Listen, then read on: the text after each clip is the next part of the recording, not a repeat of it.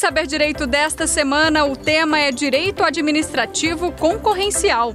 Conheça o regime normativo das contratações públicas, o alcance subjetivo do dever de licitar, o planejamento da licitação e os contratos administrativos. As aulas são com o professor Vitor Amorim.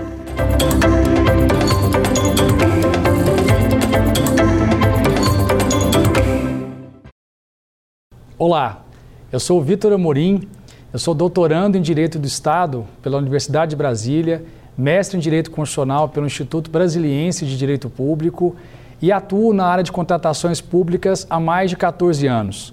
Sou autor de diversos artigos científicos sobre o tema e de algumas obras como Licitações e Contratos Administrativos, Teoria e Jurisprudência, editada pelo Senado Federal, já em sua terceira edição, e também o livro escrito com o professor Rafael Sérgio de Oliveira, Pregão Eletrônico, Comentários ao Decreto Federal 10.024 de 2019. Nesse conjunto de aulas, nós iremos tratar sobre o direito administrativo das contratações, né, o direito administrativo das contratações públicas, onde nós iremos abordar todo o panorama constitucional, infraconstitucional sobre as contratações, os aspectos conceituais, é, principiológicos e também a obrigação de licitar e, e, e, da mesma forma, em alguns aspectos, aquelas situações em que a, o dever de licitação ele é afastado é, quando nós falamos em contratações diretas, nos casos de dispensa e inexigibilidade de licitação.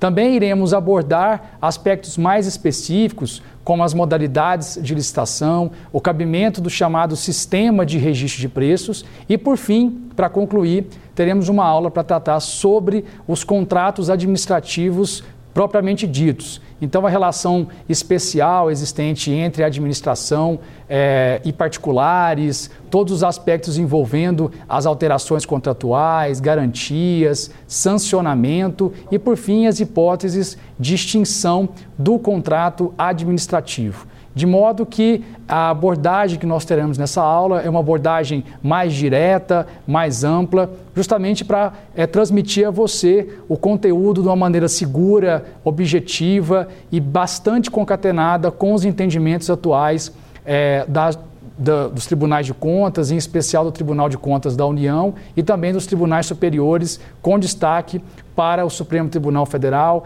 e Superior Tribunal de Justiça. Bom, já iniciando aqui a nossa primeira aula, nós vamos falar sobre o panorama das contratações públicas, né, desse direito administrativo das contratações. Vamos aqui falar especificamente sobre a estrutura prevista na nossa Constituição Federal de 1988 sobre as contratações públicas. E, posteriormente, vamos falar também sobre o panorama infra constitucional, ou seja, as leis que tratam de uma maneira geral sobre contratações públicas, licitações, contratos e outros aspectos correlatos. Sobre a licitação, sobre contratos administrativos, a nossa Constituição Federal de 1988, ela estabelece uma previsão muito clara no seu inciso 21 do artigo 37, em que ela dispõe que há uma regra geral é, de licitar sempre que a administração for realizar alguma contratação. Vejamos, como regra geral, nós temos que, antes de se fazer uma contratação propriamente dita, é preciso que a administração pública realize um processo de licitação. É exatamente esse termo que a Constituição Federal, no seu inciso 21 do artigo 37, estabelece. Mas veja, essa é a regra. E a regra, e como a própria Constituição prevê, ela também admite exceções. Essas exceções devem estar veiculadas necessariamente por lei. E como nós veremos, por lei editada pela União. Então, não é qualquer lei que pode prever as hipóteses é, em que a administração vai realizar contratações públicas diretamente, apenas naquelas hipóteses previstas em lei federal. Este é um, um, um, dado muito importante para o nosso é, desenvolvimento do raciocínio e para entender que esse dever de licitar ele vai orientar a atividade administrativa contratual a todo momento. Tanto é que quando a administração pública se vê naquelas hipóteses ou naquelas, lista, é, ou naquelas situações em que é inviável a realização da licitação, ela deve justificar muito bem por que está fazendo a contratação direta. Ainda que essa justificativa seja um pouco mais simplificada mediante a indicação de um dispositivo legal que prevê e permite essa contratação direta. Mas o fato é que isso deve sempre ser orientado pelo princípio da legalidade, pois, pela regra constitucional, toda contratação pública deve ser necessariamente precedida por um processo de licitação.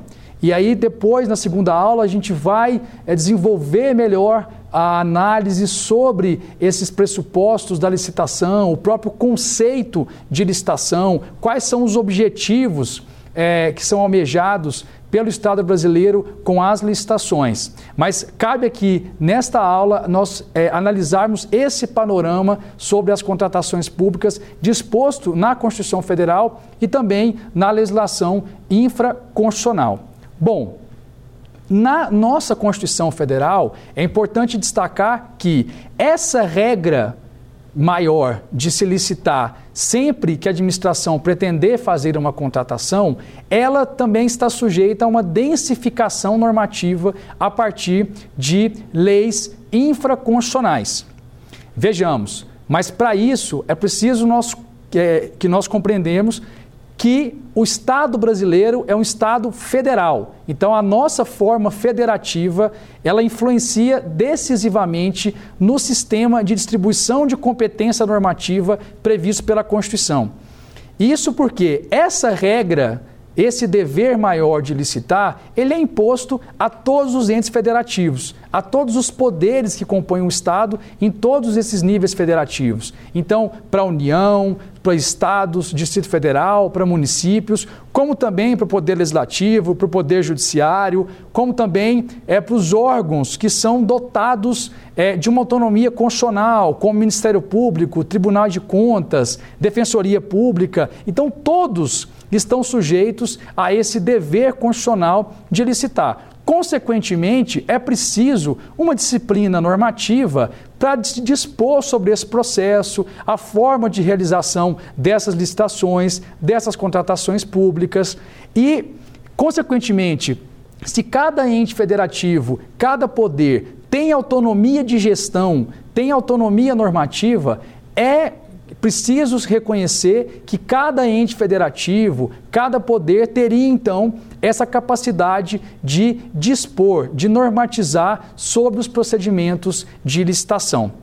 Mais uma vez, cada ente federativo, em razão da sua autonomia de gestão, tem a competência para dispor normativamente sobre os processos de contratação pública estabelecer normas procedimentais é, é, e tudo aquilo que circunda a realização de um procedimento licitatório ou de um procedimento de contratação pública. Mas, é, em razão dessa constatação, nós precisamos avaliar é, o seguinte paradoxo: se todos os entes federativos têm essa competência normativa para dispor sobre licitações e contratos, não haveria uma confusão e uma contraposição muito grande se cada ente federativo, União, estados, municípios disporem de uma maneira muito particular sobre as contratações públicas? Pensando nisso, a Constituição Federal, como uma técnica já adotada em outros países que também ostentam uma forma federativa de Estado, prevê uma sistemática de é, é, verticalização da organização do exercício dessa competência normativa por parte dos entes federados. Ou seja, nessa verticalização, a União assume um certo protagonismo em relação à edição, em relação à edição das chamadas normas gerais. Ou seja, todos os entes federativos tem sim competência para dispor sobre licitações e contratos. Mas cabe à União editar as chamadas normas gerais. E essa é, competência da União para editar normas gerais, de acordo com o artigo 21 da Constituição, é uma competência privativa. Cabe à União editar essas normas gerais sobre licitações e contratos, sobre contratações públicas, que aí sim essas normas gerais devem ser observadas pelos demais entes federativos quando da normatização específica sobre os processos de contratação pública. Em resumo, é nós compreendermos que normas gerais sobre licitações e contratos, competência privativa da União.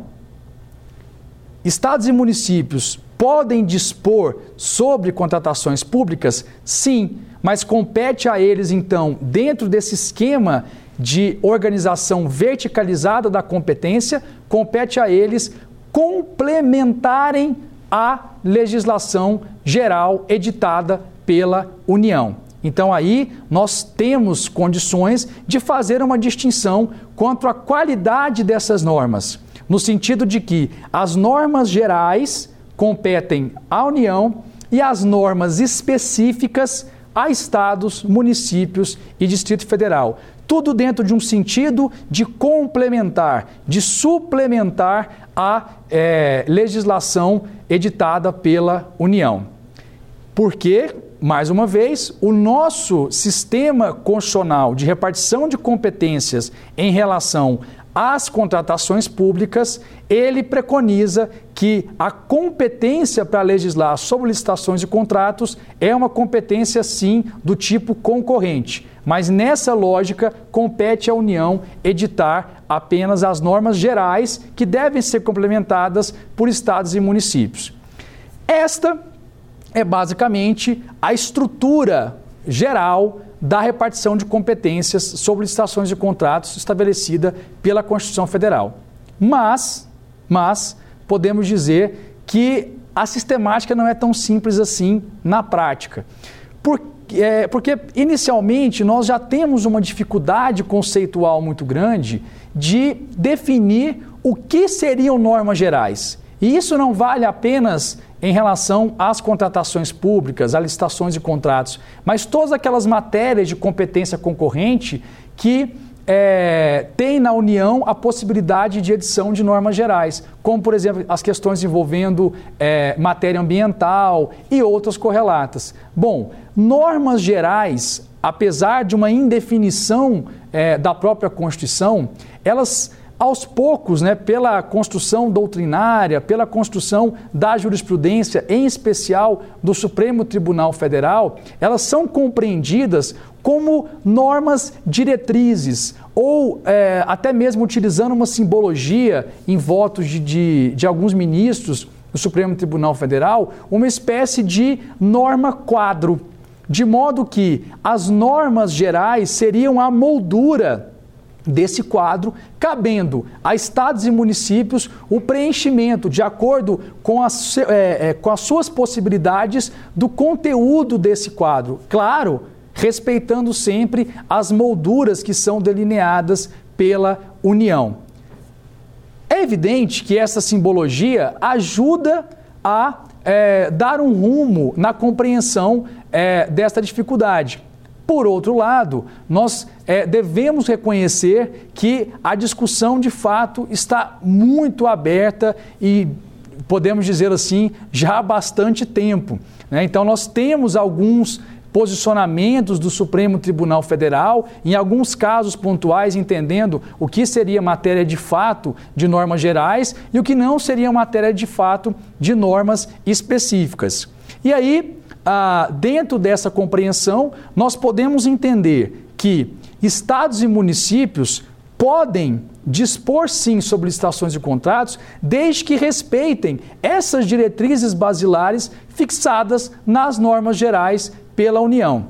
E aqui vai um ponto muito importante: não existe hierarquia no ordenamento jurídico nacional, não existe hierarquia entre a lei editada pela União e uma lei editada por Estado ou uma lei editada por, é, por município. Não existe uma relação hierárquica entre esses atos normativos, porque todos eles são atos normativos primários, que retiram seu fundamento de validade diretamente da Constituição. Se eles retiram seu fundamento de validade diretamente da Constituição, não há essa relação direta entre eles de ordem hierárquica. Logo, eu não posso compreender que, eventualmente, uma lei municipal que trate sobre licitações públicas, ela seja inconstitucional apenas por, pelo fato dela contrariar a lei é, da União. Apenas pelo fato dela contrariar a lei da União.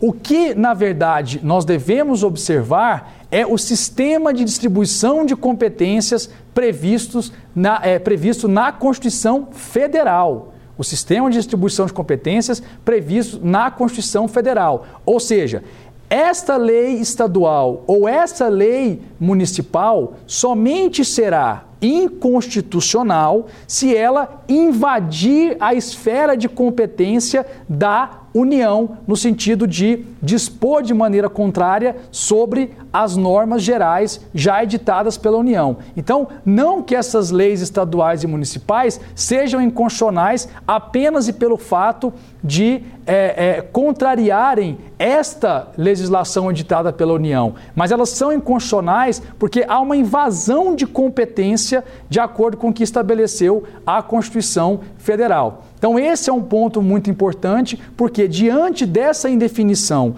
do que seja norma geral e do que seja norma específica, muitas vezes nós observamos que a resolução dessas controvérsias, ou seja, até onde estados e municípios podem ir, são resolvidas em sede de jurisdição constitucional pelo Supremo Tribunal Federal.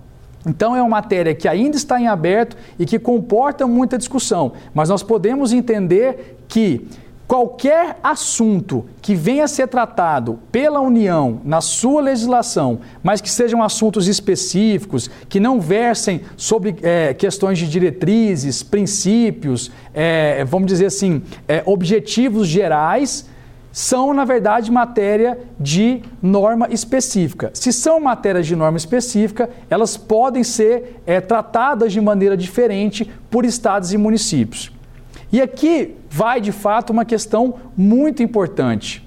A União, ao mesmo tempo que ela tem a competência para legislar privativamente, editando normas gerais sobre contratações públicas, o fato é que a União também precisa realizar as suas contratações. Então, se a União se limita a editar apenas normas principiológicas, apenas diretrizes, ela não vai ter condição de densificar melhor a, a, a, os aspectos operacionais para realizar as suas licitações e os seus contratos administrativos. Em razão disso, o fato é que a União edita também normas específicas, mas que são voltadas para a administração federal. Veja, não que elas tenham como destinatário inicial as administrações de estados e municípios. Ela se destina à administração federal. Mas então, apesar delas serem editadas pela União, são normas específicas, não são normas gerais. Se são normas específicas, é possível que estados e municípios disponham de maneira diferente. É possível que disponha de maneira diferente. E aqui nós temos é, vários exemplos em relação a essa normatização. Vamos imaginar ah, uma, uma, previsão muito objetiva que existe é, na Lei 8.666 de 93. Lá ela estabelece, por exemplo, no seu artigo 3 quais são os princípios da licitação, quais são os objetivos da licitação. Isso, sem sombra de dúvida, são normas gerais. Ao mesmo tempo, lá no seu artigo 51, por exemplo, ela estabelece qual deve ser a forma da composição da comissão de licitação. Qual o conteúdo mínimo, é, é, a quantidade mínima de membros que devem compor essa comissão de licitação? qual o percentual de servidores efetivos, o percentual de servidores comissionados. Ou seja, um detalhamento que denota que é uma norma específica, porque é uma norma voltada, na verdade, para a administração federal. Então, não impede de Estado e município, ao dispor sobre o tema, não impede, por exemplo, que se preveja uma composição da comissão de licitação de maneira diferente com aquilo que está na legislação federal. Por quê? Porque é um assunto específico, é um assunto detalhado. E aí, essa que é a grande dificuldade, porque uma mesma lei editada pela União pode ter ora normas gerais, ora normas específicas. E nesse ponto, é, também é interessante trazer aqui algumas lições que são é, é, é, é frequentemente realçadas pela jurisprudência do Supremo Tribunal Federal, que é a distinção entre lei nacional e lei federal. Ambas são leis editadas pela União. Tecnicamente falando, é, quando a União edita uma lei, ela é chamada de Lei Federal número X, Lei Federal número Y.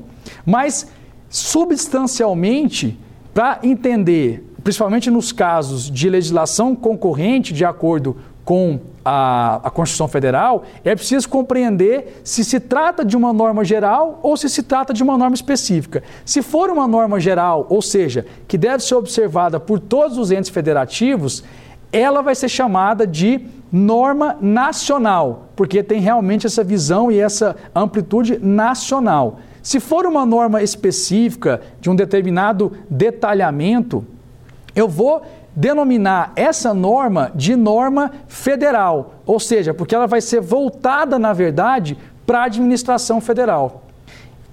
Em conclusão, norma geral equivale à norma nacional.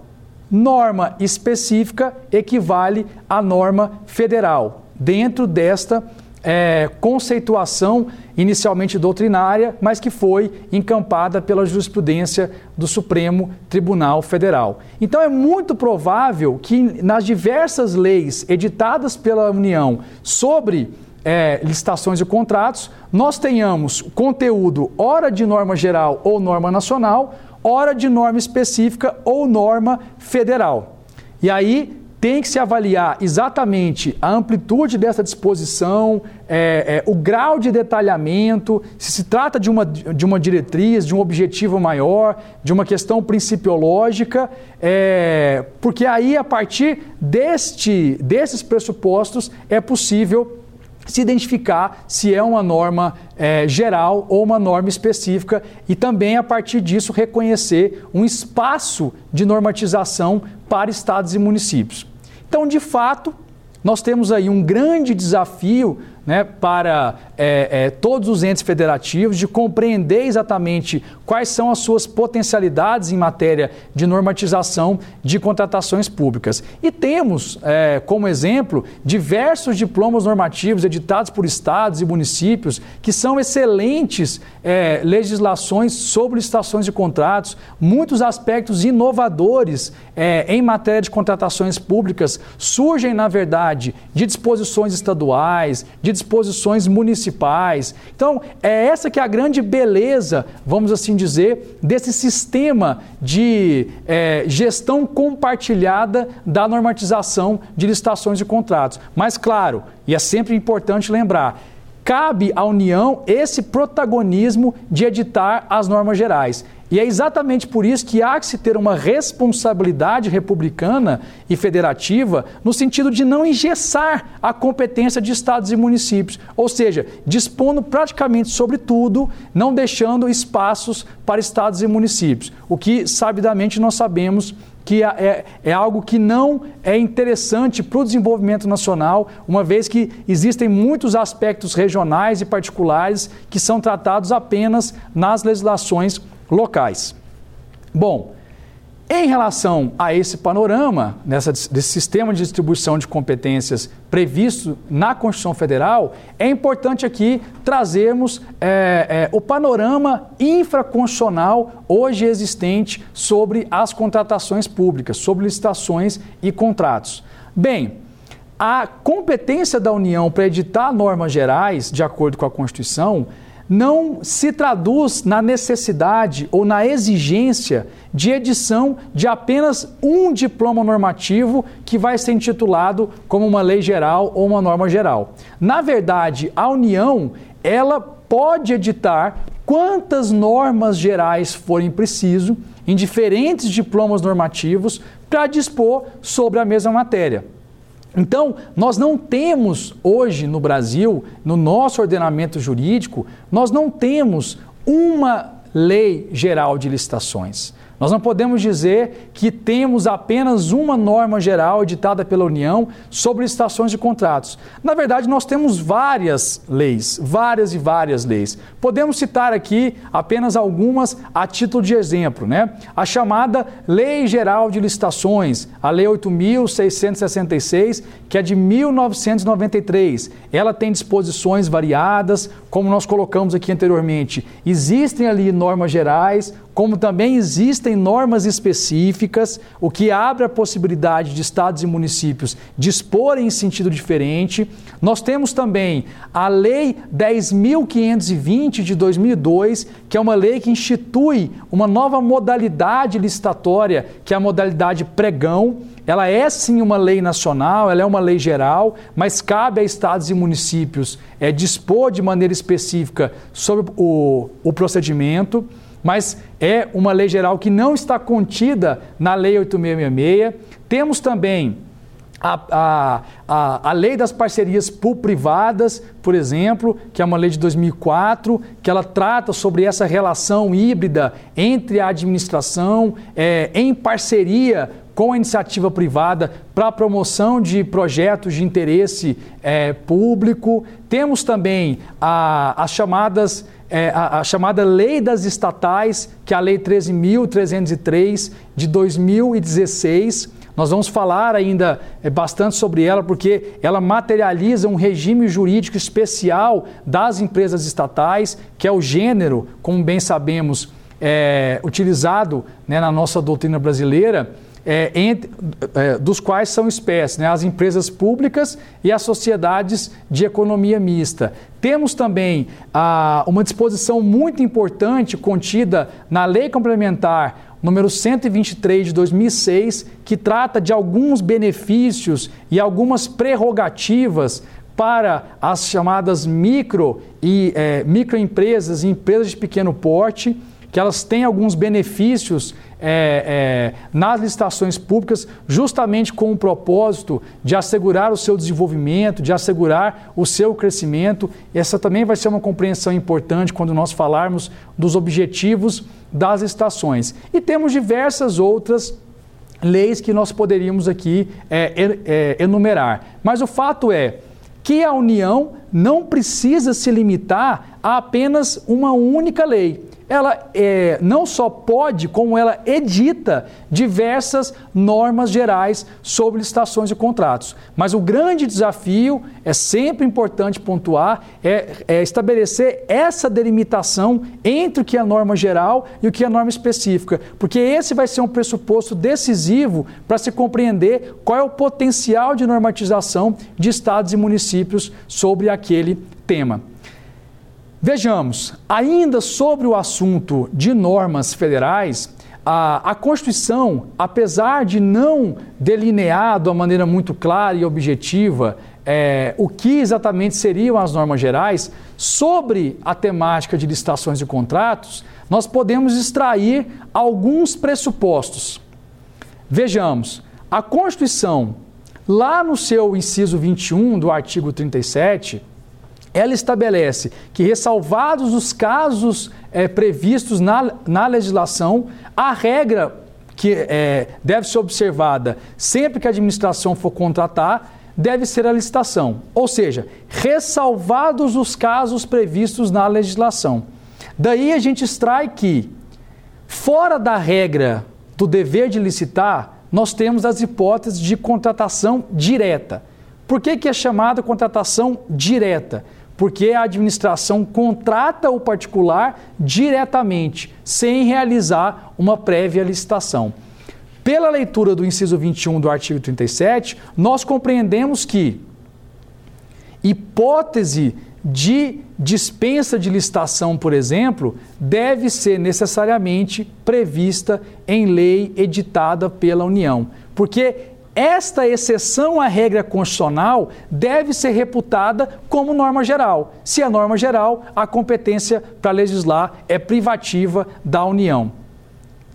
Um outro apontamento da própria Constituição Federal, também no inciso 21 do artigo 37, diz que em, é, é, é, em todas as modalidades licitatórias, é, a União vai compete à União editar as suas normas gerais. Ou seja, em todas as modalidades. Daí também nós compreendemos que a definição de modalidade de licitação, o que é exatamente a modalidade, a forma de realização do procedimento, também deve ser veiculada por legislação federal.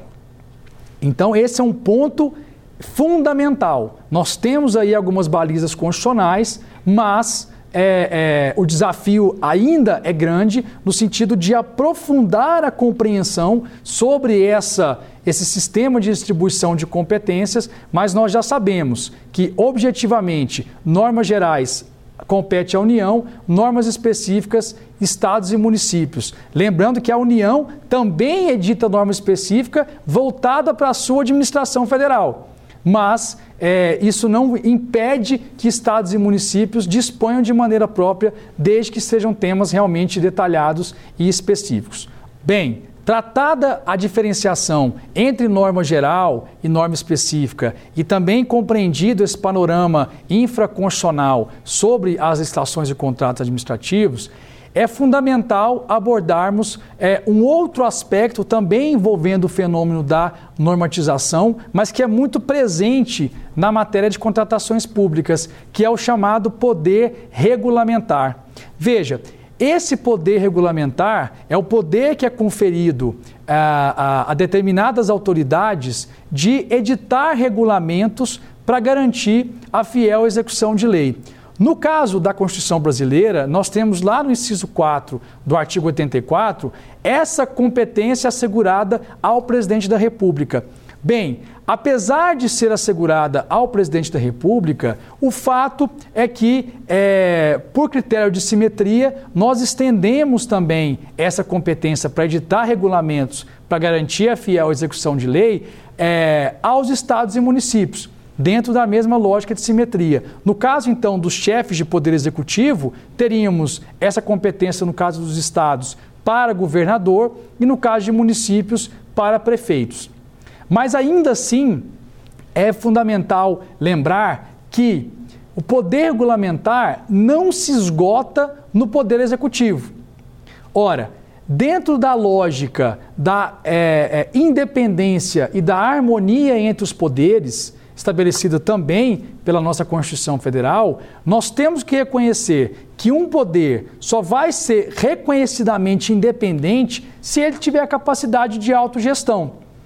Ou seja, a capacidade de autogerir né, os seus recursos, autogerir o seu pessoal. É, isso é uma faceta da independência é, dos demais poderes. De modo que também há que se reconhecer uma competência regulamentar para dispor sobre as contratações públicas aos demais poderes, poder legislativo, poder judiciário e também aqueles órgãos é, que são dotados pela Constituição de uma autonomia maior, como, por exemplo, o Ministério Público, o Tribunal de Contas e também Defensoria Pública. Então, nós é, observamos que é, há um destrinchamento dessa competência regulamentar no Brasil em matéria de licitações e contratos, porque todos os órgãos, todas as entidades públicas devem fazer licitação.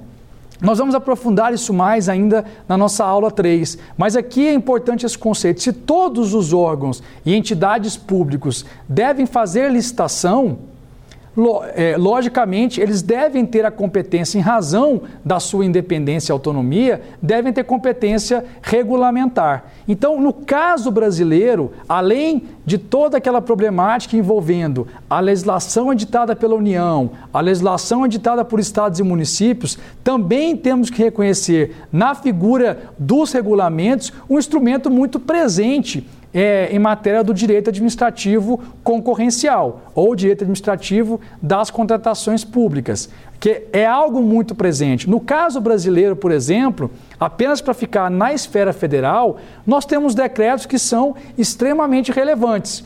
Um deles que eu poderia destacar aqui é o Decreto Federal 10.024 de 2019, que é o decreto que regulamenta a forma eletrônica de realização da modalidade pregão. Lembrando que mais de 95%, esses são dados do Ministério da Economia, mais de 95% das licitações realizadas na administração federal são feitas na forma do pregão eletrônico.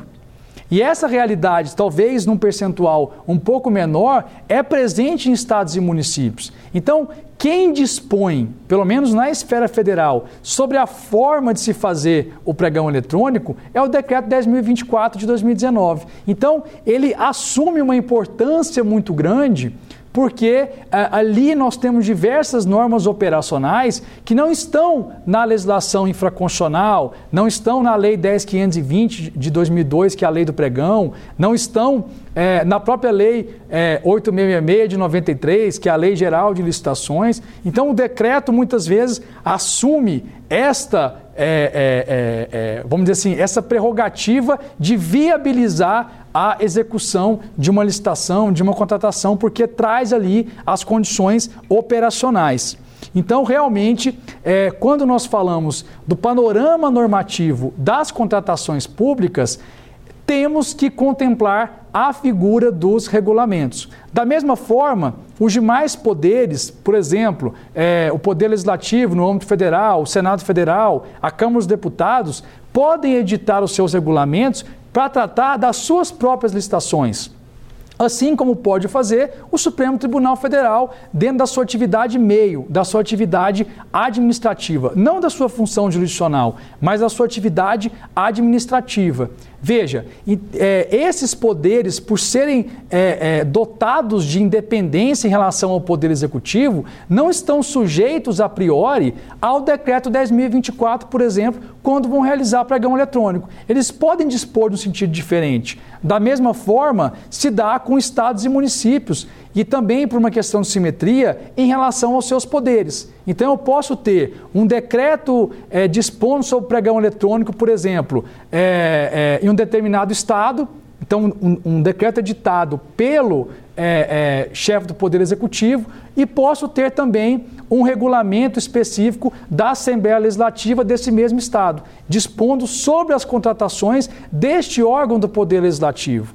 Então aí a gente é, é, é, observa o quão complexa é essa, esse panorama, quão complexo é esse panorama das contratações públicas no Brasil, esse panorama normativo. Né? Nós temos é, legislação de diversos níveis, muitas vezes é, é, é, concorrendo entre si, mas o que nós precisamos realmente compreender é esse liame, ou seja, a estrutura, quais são os pressupostos, as premissas para essa normatização. Então, compreender muito bem a distinção entre norma geral, norma específica, o que cabe a estados e municípios, entender que poderes são independentes entre si, então o ato regulamentar de um poder não pode vincular automaticamente o outro poder, porque esse poder tem autonomia, então o poder judiciário, o poder executivo, o poder legislativo editam regulamentos para suas respectivas administrações e não para as administrações de uns e outros.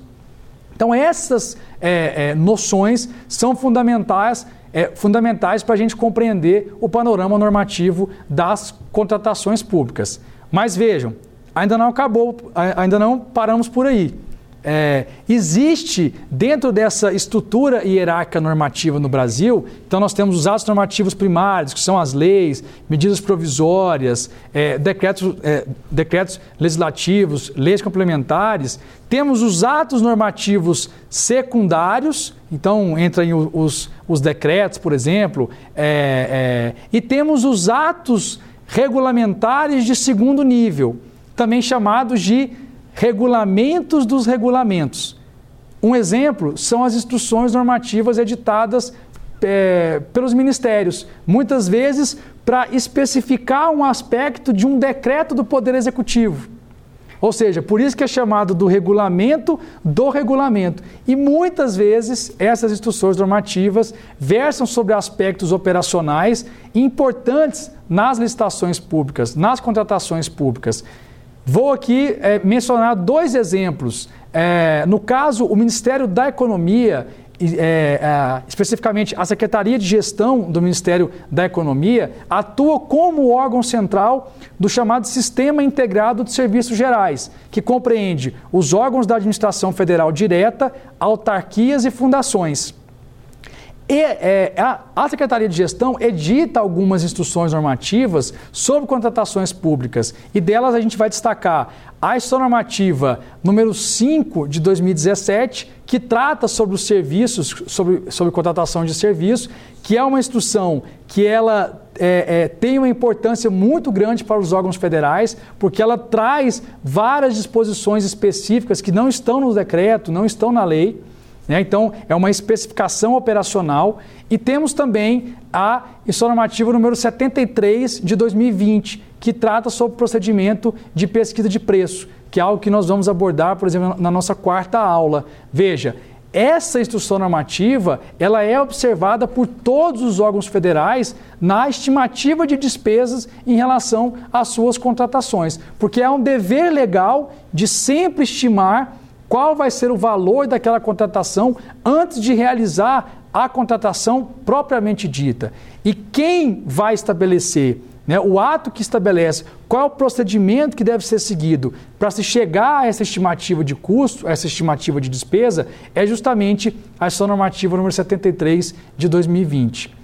Ou seja, para nós tentarmos aqui fazer um breve resumo, panorama normativo sobre contratações públicas temos que observar a existência de uma estrutura hierárquica, primeiro, no ápice, a simbologia da pirâmide normativa. No ápice, nós temos a Constituição Federal, logo abaixo, os atos normativos primários, que são aqueles previstos no artigo 59 da Constituição Federal. Então, aqui eu destacaria lei ordinária, lei complementar e medida provisória. Logo abaixo, atos normativos secundários, que são os regulamentos.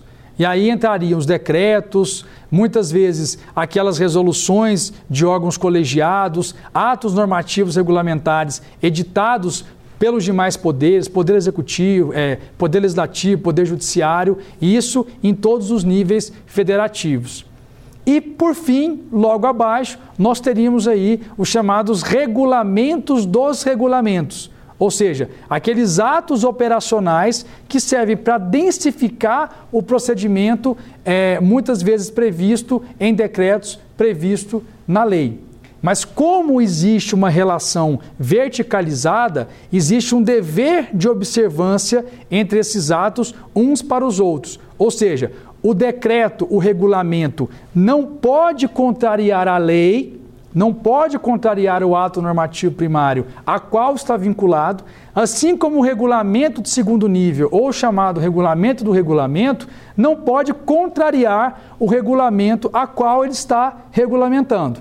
Então, essa compreensão verticalizada e de respeito da, dos limites entre uns atos e outros é, também é uma noção elementar para a gente compreender o panorama normativo das contratações públicas no Brasil. E por fim, para encerrar, existe também ainda a possibilidade de cada órgão, cada entidade que promove a contratação realizar é, a normatização interna sobre os aspectos operacionais de licitações e contratos. Atualmente, nós temos essa previsão é, de uma maneira genérica no artigo 115 da Lei 8666. Lá se prevê essa competência para os órgãos, para as entidades, disporem internamente sobre as questões operacionais relacionadas às contratações. Esta possibilidade é extremamente importante para a organização e para o planejamento das contratações públicas no Brasil, porque a lei, os decretos, regulamentos em geral, eles têm muitas vezes esse caráter abstrato. Cada órgão, cada entidade tem uma particularidade própria, tem uma estrutura de pessoal própria, tem uma organização administrativa própria, uma composição muito particular. De modo que não é dado à lei, ao regulamento, é, é, é, ter a condição de adentrar dentro da particularidade de cada um desses órgãos e entidades. Ou seja, para resolver esse problema, para dispor efetivamente quem, vão, é, quem terá as competências decisórias, por exemplo, para elaborar um termo de referência, para elaborar um projeto básico, para aprovar uma minuta de, de edital, para aplicar uma sanção contratual, quem terá essa condição efetiva de dispor sobre isso é o normativo interno. Porque é o órgão internamente que reconhece quais são é, é, é, as suas autoridades, quais são é, é, os seus servidores, quais são as suas áreas né, ali especializadas. Então, esse é um tema muito importante. Norma interna serve basicamente para tratar do quadro de competências e do fluxo operacional do processo de contratação. Então, diante de todo é, é, o exposto, nós é, precisamos compreender que de fato é complexo o panorama normativo das contratações públicas no Brasil, mas o que precisamos, acima de tudo, é extrair essas premissas de uma compreensão de distribuição de competências e de uma relação verticalizada e hierárquica entre esses atos normativos. E nesse momento, vamos para o nosso quiz, que é a oportunidade de fazermos uma revisão e densificarmos é, o conteúdo que foi aqui exposto em cada aula. Bom, a, o nosso quiz vai ser composto de três questões objetivas. Eu vou, eu vou aqui expor quais são essas questões, as alternativas, e vamos comentando cada uma das respostas é, à medida que fomos enfrentando cada uma delas. Então vamos agora iniciar a nossa primeira pergunta, o nosso primeiro quiz. Sobre a competência legislativa em matéria de contratações públicas, assinale a alternativa correta. Alternativa A: somente a União poderá legislar sobre licitações e contratos. Alternativa B: as normas gerais devem ser consolidadas em uma única lei. Alternativa C: Trata-se de competência legislativa concorrente. Alternativa D, em questões específicas, sempre prevalecerá a lei federal. Bom, essa é uma questão que ela vai envolver, ah, de certa forma, todo o aprendizado né, que foi é, exposto durante essa primeira aula. Uh, vamos então analisar alternativa por alternativa, se é falsa ou se é verdadeira. Porque muitas vezes, até uh, uh, é como uma técnica né, de elaboração de provas de, de concurso, é interessante se eliminar aquelas questões que nós temos a certeza de serem falsas ou verdadeiras e aí realmente é, fazer uma reflexão maior em relação àquelas que nós temos alguma dúvida. Então vamos fazer isso justamente para poder é, é, desenvolver melhor essa técnica de elaboração de provas de concurso. Bom, alternativa A. Somente a União poderá é, legislar sobre licitações e contratos. Bem, esta alternativa ela é falsa, evidentemente, porque é, existe essa expressão somente, ou seja, limitando é, tornando exclusiva a competência da União para dispor sobre, sobre, legislações de contra, é, sobre licitações de contratos. Como nós falamos aqui na nossa a, aula número 1, um, nós observamos que, na verdade, se trata de uma competência legislativa concorrente. Ou seja, estados, municípios, Distrito Federal podem dispor sobre licitações de contratos. A grande questão aqui é identificar que cabe à União a competência privativa para editar a norma geral, mas o que não retira a competência dos demais entes de legislarem sobre normas específicas. Então, por isso que a questão é falsa, porque ela atribui apenas à União a competência de editar so, é, normas sobre, sobre licitações de contratos, o que não é verdade, porque estados e municípios e Distrito Federal também podem, faz, é, também podem fazê-lo. Alternativa B: as normas gerais devem ser consolidadas em uma única lei. Também falamos sobre isso na nossa primeira aula. De forma alguma. Né? A, a, o que a Constituição preconiza é a competência privativa da União para editar normas gerais, não necessariamente em uma mesma lei. Tanto é que nós temos aí vários exemplos de leis editadas pela União que são normas gerais e são é, diversas leis. Então, a Lei é, 8666 de 93, a Lei 10520 de 2002, a Lei 11.074 de 2004. Ou seja, são leis realmente é, que veiculam normas gerais e estão é, é, é não por isso, né, não estão reunidas em um único diploma normativo, mas ainda assim não perde essa qualidade de norma geral. Então, também a alternativa estaria falsa por esse motivo. A alternativa C, trata-se de competência legislativa concorrente. Bom, aqui, depois de tudo que foi exposto, para nós está muito evidente que sim, é, que é verdadeira, porque é, pela, pelo sistema de distribuição de competências é, previstos na Constituição Federal sobre licitações e contratos, de fato, a competência legislativa é concorrente. Então, estados, municípios, Distrito Federal e União podem legislar sobre licitações e contratos. O que nós temos que ter cuidado é entender que a competência para editar normas gerais é privativa da União. Mas a partir do momento que não exclui a competência de estados e municípios para editar normas específicas, então é, se compreende que é, que é um caso de competência legislativa concorrente. Alternativa D. Em questões específicas, sempre prevalecerá a lei federal. Falso também, porque normas específicas estão no âmbito da competência legiferante de estados e municípios e não há hierarquia entre lei federal, lei estadual e lei municipal. De modo que, se houver conflito de disposições específicas entre o que está na lei federal e o que está na, na lei estadual, isso não é resolvido por um critério hierárquico. Na verdade, é resolvido pela sistemática de distribuição de competência da Constituição. Se a Constituição confere ao Estado a competência para editar normas específicas sobre licitações e contratos, então não há que se falar que essa lei é inconstitucional porque a lei federal dispõe de uma maneira diferente. Até porque norma específica para a lei federal é, é, é, tem como destinatária, é, vincula a administração federal, os órgãos da administração federal, e não necessariamente estados e municípios. Agora vamos à leitura da questão número 2.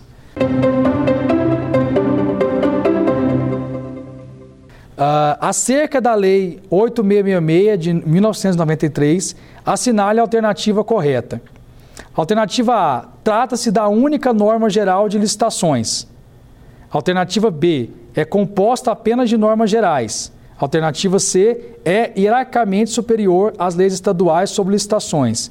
E alternativa D: contém normas gerais e normas específicas. Bom, Aqui, objetivamente, nós temos uma situação muito clara, até com base nos pressupostos que foram avaliados é, anteriormente. Nós temos ah, que, primeiro, a Lei 8666, né, ela é chamada da Lei Geral de Licitações, mas ela não é a única. Então, em razão disso, nós teríamos aí a alternativa A incorreta.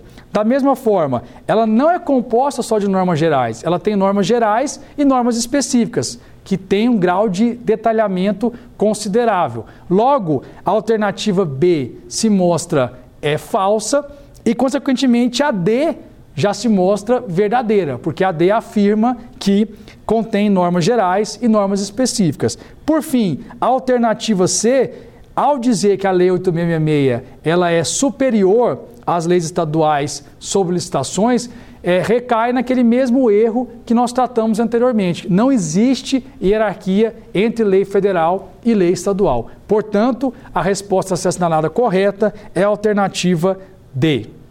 Agora, a nossa última questão do quiz da aula de hoje. Sobre a edição de normas pelos entes federativos, assinale a alternativa incorreta.